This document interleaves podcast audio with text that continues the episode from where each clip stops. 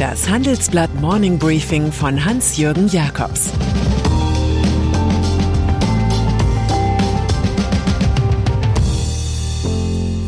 Guten Morgen allerseits. Heute ist Dienstag, der 1. Juni, und das sind heute unsere Themen. Bundesfinanzhof macht Rentnern Hoffnung. Von wegen Wettbewerbsgleichheit in der Bundesliga.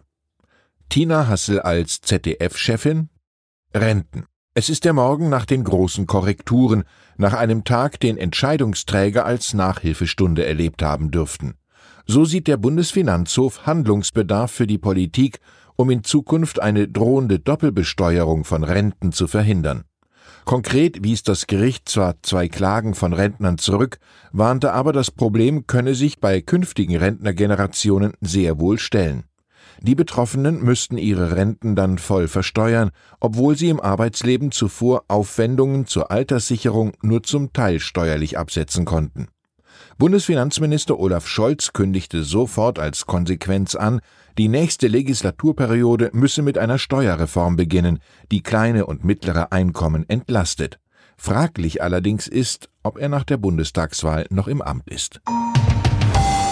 Fußball. Die deutsche Fußballliga DFL wiederum bekam vom Bundeskartellamt eine überraschende Antwort auf ihr 2018 formuliertes Ansinnen, die berühmte 50 plus 1 Regel kartellrechtlich genehmigen zu lassen.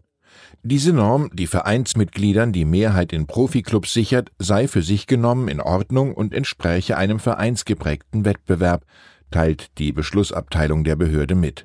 Die Gesamtregel aber hält sie für kartellrechtswidrig. Das liege an Förderausnahmen für Clubs, in denen ein Investor jederzeit Kapital nachschießen kann, wie etwa Bayer im Fall von Leverkusen, VW im Fall von Wolfsburg und Dietmar Hopp im Fall von Hoffenheim. Das ermögliche, den Einfluss des Mutterkonzerns bis auf Null zu reduzieren, so die Kartellwächter.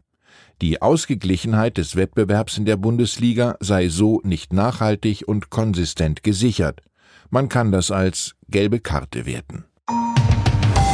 RB Leipzig. Im Brief von Professor Carsten Becker, Chef des Bundeskartellamts an das DFL-Präsidium, versteckt sich noch eine Warnung an RB Leipzig, der de facto von Red Bull kontrolliert wird.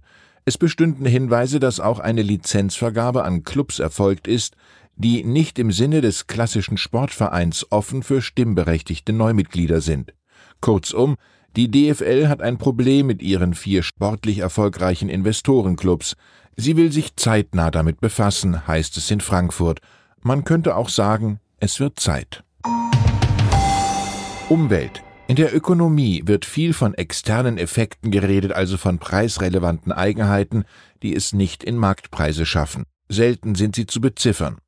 Das ist bei einer Gemeinschaftsstudie mehrerer Wissenschaftler zu Umwelt- und Gesundheitsschäden anders.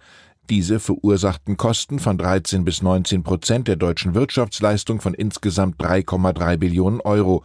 Der schlechte Witz für die Allgemeinheit, sie trägt die Kosten und nicht die Gruppe der Verursacher. Dabei könnte eine stärkere Besteuerung von Umweltverschmutzung Erlöse zwischen 348 Milliarden und 564 Milliarden erbringen, heißt es in der Studie, die uns vorliegt.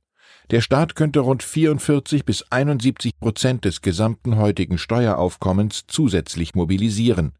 Derzeit ist es allerdings noch leichter, den Fiskus zu vermeiden als den Klimaschutz.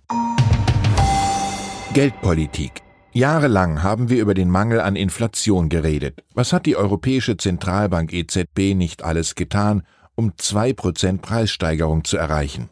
Nun schätzt das Statistische Bundesamt, dass im Mai bei Verbraucherpreisen sogar 2,5 Prozent mehr erreicht wurden, was sofort eine gewisse Mulmigkeit erzeugt, Höchststand seit 2011. Es handelt sich hier jedoch nicht um eigene Missetaten, sondern um die Wirkkraft exogener Faktoren, hauptsächlich um die Teuerung von Öl und anderen Rohstoffen. In diesem Stil dürfte es weitergehen. Die Bundesbank geht von bis zu vier Prozent Inflation im zweiten Halbjahr aus. Auch der ökologische Umbau fordert Tribut. Das Plädoyer von grünen Kanzlerkandidatin Annalena Baerbock für 16 Cent mehr pro Liter Benzin ist da nur ein Symptom. Ernst wird es erst, wenn die EZB und andere Notenbanken die Zinsen liften sollten. Unsere Gegenstrategie für Anleger sieht unter anderem Aktien von Luxuskonzernen und Hochzinsanleihen vor. Volkswagen VW-Technikvorstand Thomas Schmall kommt derzeit viel in seinem Konzern herum. Schließlich entstehen bald sechs Gigafactories zur Fertigung von Batteriezellen. In Salzgitter arbeitet bereits eine Pilotanlage.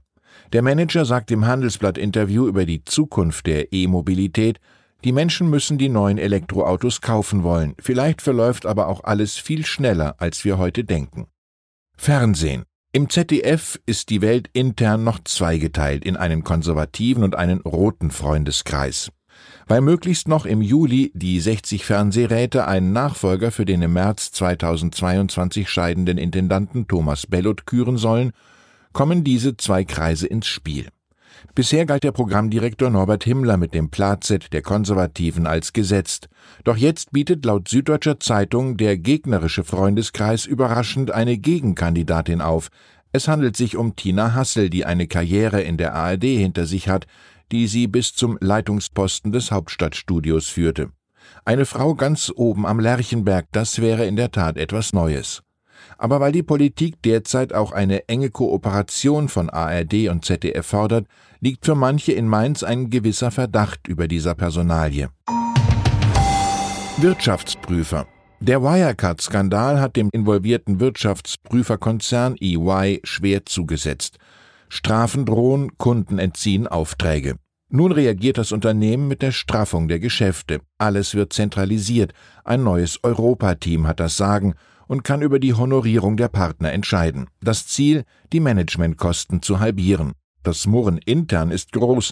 Schließlich würden künftig die Zahllasten aus dem Wirecard-Debakel von allen, nicht mehr nur von der deutschen Tochter getragen werden. Die Financial Times zitiert französische EY-Partner. Warum sollen wir für den Wirecard-Schlamassel zahlen? Bei Dostojewskis Schuld und Sühne könnten sie lernen. Jeder sorgt für sich und am lustigsten lebt derjenige, der sich selbst am besten zu betrügen versteht. Wirecard. Und dann ist da noch Markus Braun, Ex-CEO von Wirecard, ein Untoter der Wirtschaftsgeschichte, jetzt in Untersuchungshaft. Staatsanwaltschaft, Insolvenzverwalter und Gläubiger haben großes Interesse am privaten Vermögen des Pleitiers. Sechs Immobilien sollen 75 Millionen Euro wert sein, was sich aus seinem Personal Wealth Statement ergibt, das meinen Kollegen vorliegt. Doch genau wie Kunstwertgegenstände, etwa von Günter Uecker, sollen die Häuser seiner Ehefrau zuzurechnen sein. Braun selbst gibt an, mittellos zu sein, alles sei gepfändet. So hat Ex-Wirecard-Chefaufseher Klaus Rehning offenbar für sich und seine Familie Grundschulden auf eine Braunvilla in Ramatuelle bei Saint-Tropez eintragen lassen. Wilhelm von Humboldt befand, die meisten Menschen machen sich selbst bloß durch übertriebene Forderungen an das Schicksal unzufrieden. Ich wünsche Ihnen einen Tag, der zufrieden macht. Es grüßt Sie herzlich Ihr Hans-Jürgen Jakobs. Das war das Handelsblatt Morning Briefing von Hans-Jürgen Jakobs, gesprochen von Peter Hofmann.